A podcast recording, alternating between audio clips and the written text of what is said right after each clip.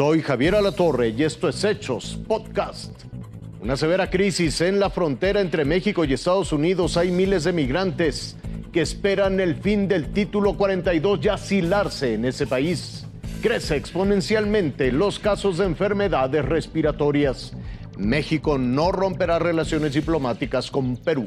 La noche del 20 de diciembre en este lugar había más de 300 migrantes queriendo entregarse a la patrulla fronteriza. Sin embargo, eso fue imposible porque la Guardia Nacional de Texas y los troopers instalaron púas y barricadas, impidiendo acercarse al único lugar sin muro en el paso. Pero los migrantes no se rindieron. Sienten que el sueño americano está más cerca. Acamparon durante la noche para esperar ser recibidos en Estados Unidos. La paciencia tuvo recompensa y a tan solo un kilómetro de distancia, la Border Patrol les abrió la puerta. Al lugar llegaron tres mujeres cubanas. ¿Se van a cruzar? Sí, eso, eso queremos. Eh, nos fuimos, estábamos ayer aquí, pero nos fuimos a dormir porque no aguantábamos mucho el frío. Saliendo el sol llegaron otras mujeres, se quitaron los zapatos y se metieron a las frías aguas del Bravo. Ahora las filas son en el muro, evitando las barricadas que mandó poner el gobernador de Texas, Greg Abbott. Según datos del Departamento de Seguridad Interna, casi 10.000 migrantes fueron removidos de El Paso en una semana, 3.600 expulsados por el título 42, la mayoría a México, 6.000 fueron llevados a procesar a McAllen, Texas. En el caso de los venezolanos, tendrán que esperar hasta que se tome la decisión definitiva del título 42 de salud.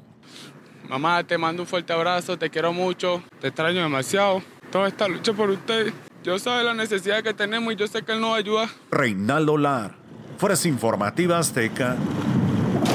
Apenas llega la temporada invernal y este joven de 22 años ya sufrió su primera gripe del año. Tenía pues igual dolor de la garganta, tenía mucha tos, tenía escurrimiento nasal, un poco de fiebre y dolor de cabeza. Por eso permanece en casa y evita el contacto con el resto de su familia para evitar más contagios. Según expertos, más allá de la gripe, en las últimas semanas las enfermedades respiratorias han aumentado más de un 50%. Se debe a una mayor circulación de tres virus, COVID-19, influenza y sincicial respiratorio.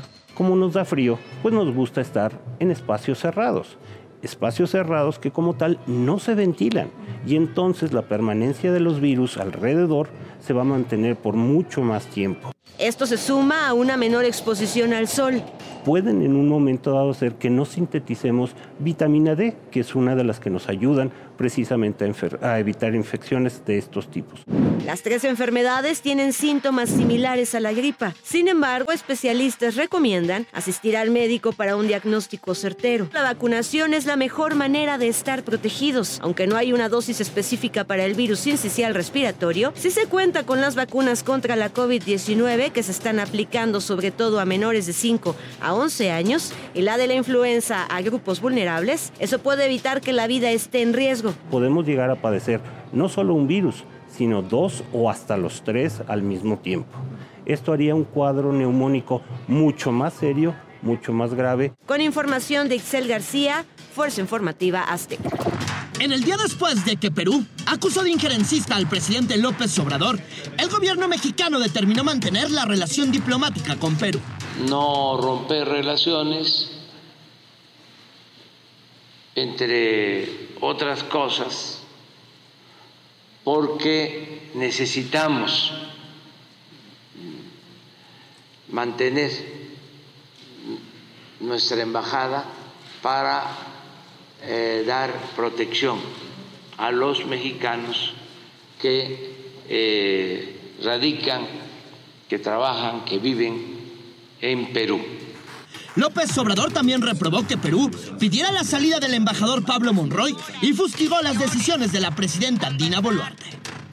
Un gobierno muy cuestionado en su conjunto por su proceder, sobre todo por eh, optar por la represión. Y de paso, insistió en que ese país debe elegir en las urnas a su nuevo presidente. Sí, el método democrático es la medicina para Perú en esta situación. Irving Pineda, Fuerza Informativas.